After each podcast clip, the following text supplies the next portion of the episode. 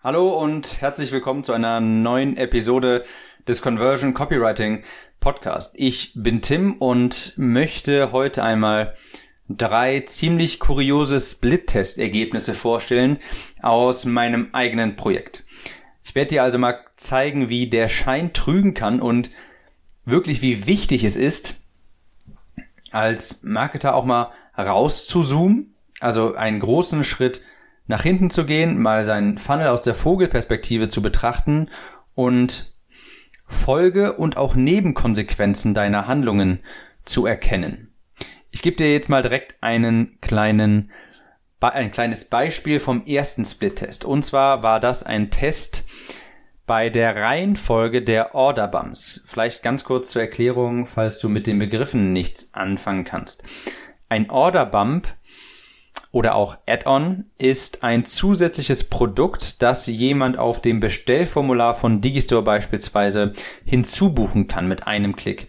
Ähm, Beispiel, ich vertreibe ein Free Plus Shipping Buch und als Orderbump ist es zum Beispiel das Buch als Hörbuch. Das können die Leute dann einfach mit einem Klick hinzufügen oder ein kleines Rezeptbuch. Etwas, was halt gut zum Hauptprodukt passt und nicht viel Erklärung benötigt. Das ist ein Orderbump. Mein konkretes Beispiel ist, ich habe ein Rezeptbuch gehabt für 7,99, ein E-Book und ein Hörbuch für 9,99. Das Rezeptbuch war zuerst auf dem Bestellformular, also unmittelbar unter dem richtigen Buch, also dem Hauptprodukt, und weiter unten war das Hörbuch.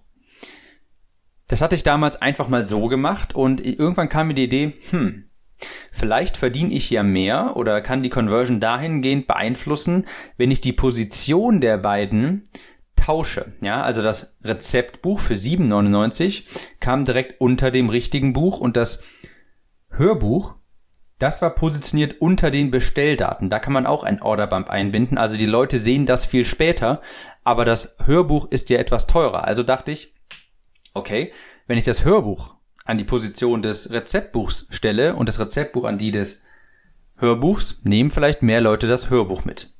Das war also mein Plan. Die Conversion Rate vom Hörbuch, als ich die Position getauscht habe, die ist auch tatsächlich hochgegangen, von 10 auf 14 Prozent, was schon mal sehr erfreulich war. Die Rezeptbuch-Conversion ist von 20 auf 18 Prozent gesunken. Das ist natürlich zu erwarten, weil es jetzt an der, ich sag mal, ungünstigeren Position war.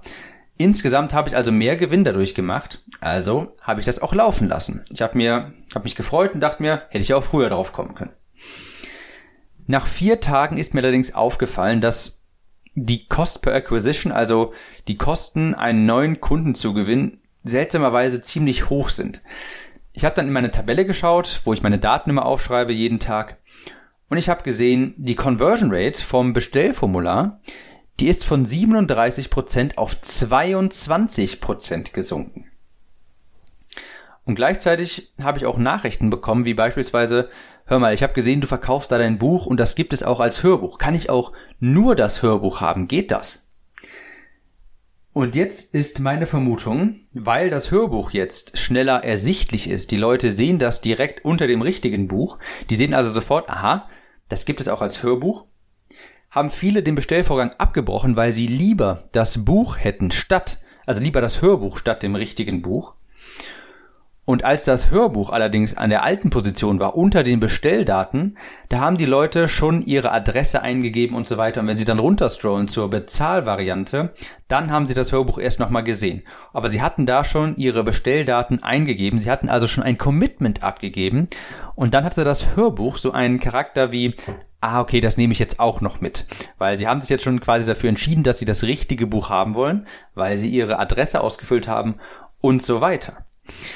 Das heißt, hier kann man auch wieder sehen, wie, wie, was für andere Konsequenzen das noch hat, dass man so ein Split-Test nicht so eng sehen darf und nur diese beiden, nur dieses eine Ergebnis quasi im Sinn haben kann, dass man denkt, okay, dann verdiene ich vielleicht mehr, wenn ich die Position tausche, denn das hat noch andere Folgen. Wie gesagt, hier in meinem, in meinem sehr kuriosen Split-Test hat sich dann ergeben, dadurch, dass die Positionen geändert wurden, haben sich, hat sich die Conversion auf dem Bestellformular generell stark gesenkt, denn die Leute haben dann gedacht, okay, dann will ich nur das Hörbuch haben, weil sie das sofort sehen.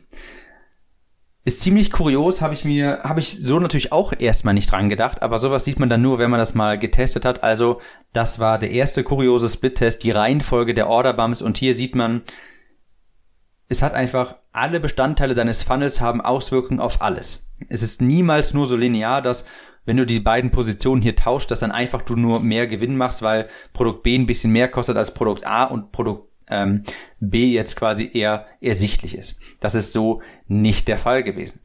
Split-Test Nummer zwei betrifft die Social Proof Bubble bei Digistore. Die kennt ihr sicherlich oder habt ihr zumindest auch schon mal gesehen.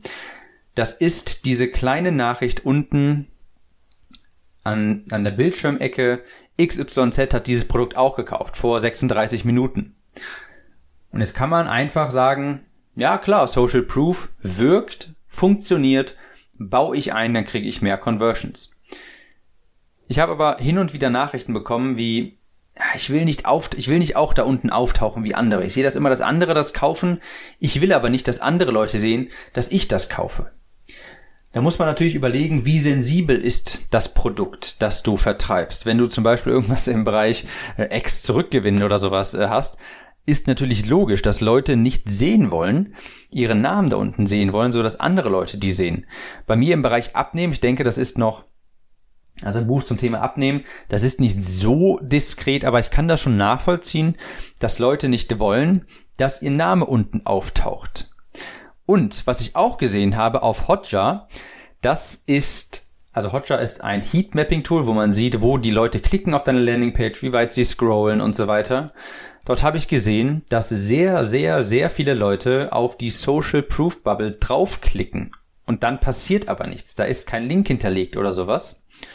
Und das habe ich, hat mich dann auch so ein bisschen stutzig gemacht und habe mir gedacht, hm, ich versuch's einfach mal und entferne die Social Proof Bubble. Und siehe da, die Conversion ist tatsächlich hochgegangen. Also auch das ein etwas kurioser Split-Test, wo man sich denkt, ja, Social Proof natürlich muss doch, muss doch besser konvertieren. Aber auch hier muss man einfach mal ein bisschen rauszoomen, in die Vogelperspektive gehen und sich fragen, was für andere Auswirkungen hat das denn, wenn ich das jetzt mache? Ja, beim Social Proof ganz klar, manche Leute wollen einfach nicht, dass ihr Name da unten eingeblendet wird. Je nachdem, wenn es ein diskretes Produkt ist, dann würde die Social Proof Bubble vermutlich eher schaden als nutzen. Das also der Split-Test Nummer zwei. Der kuriose Split-Test Nummer drei betrifft auch wieder Order Bumps.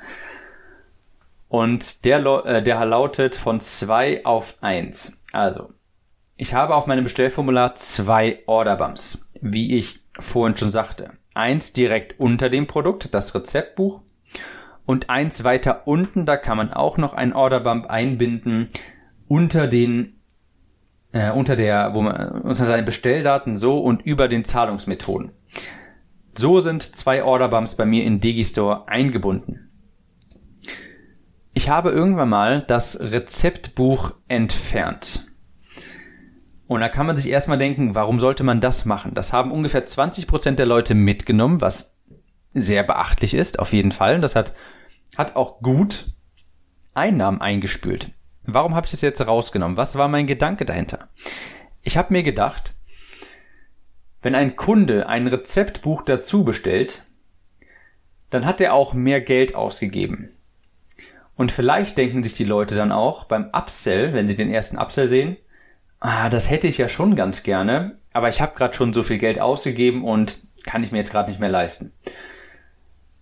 Wenn jemand 5,95 Euro für ein Buch ausgegeben hat, dann ist er vielleicht noch dazu bereit, für den Upsell weitere 29, 39 Euro oder was auch immer auszugeben. Wenn er allerdings 5,95 Euro plus 7,99 für ein Rezeptbuch ausgegeben hat, dann denkt er sich vielleicht, ah, jetzt habe ich schon knapp 13 Euro ausgegeben. Ah, ich weiß nicht, ich glaube eher nicht. Das muss man natürlich, also sowas muss man im Hinterkopf behalten und das meine ich mit Folge- und Nebenkonsequenzen.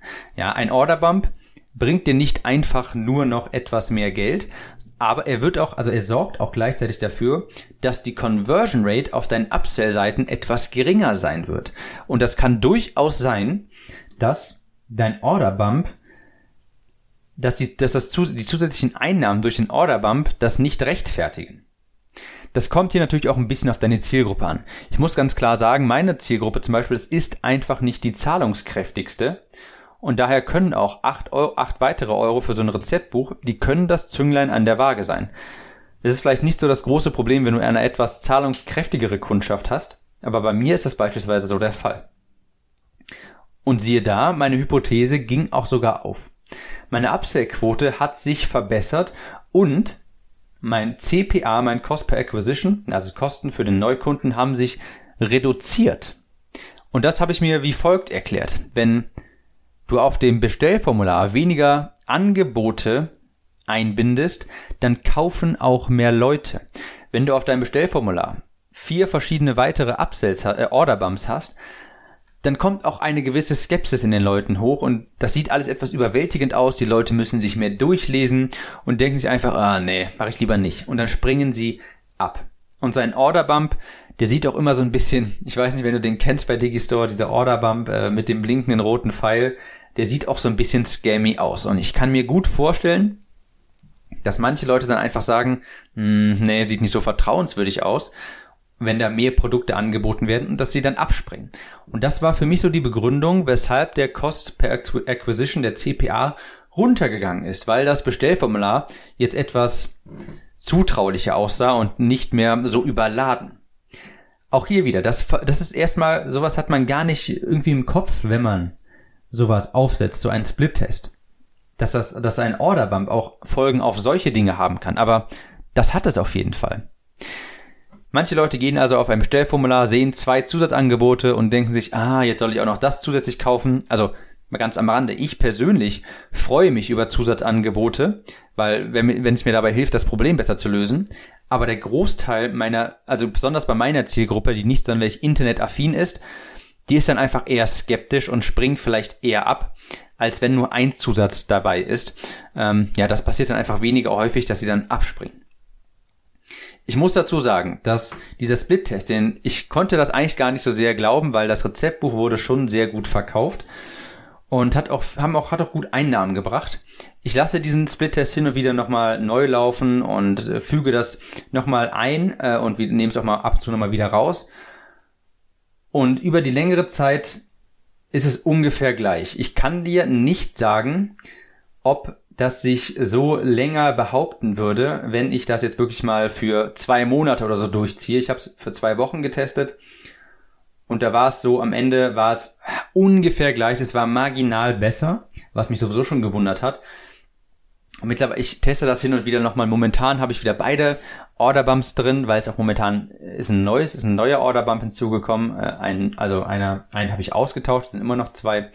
Aber trotzdem, das kann man sich ja mal das kann man ja mal im Hinterkopf behalten, dass es theoretisch sein könnte, dass deine Upsells besser gekauft werden, wenn du weniger Orderbumps hast, weil deine Kunden dann auch schon weniger Geld ausgegeben haben, wenn sie beim Upsell sind und dadurch sind sie vielleicht bereiter, den zu kaufen. Und je nachdem, wie teuer dein Upsell ist, macht sich das vielleicht auch, äh, lohnt sich das vielleicht auch.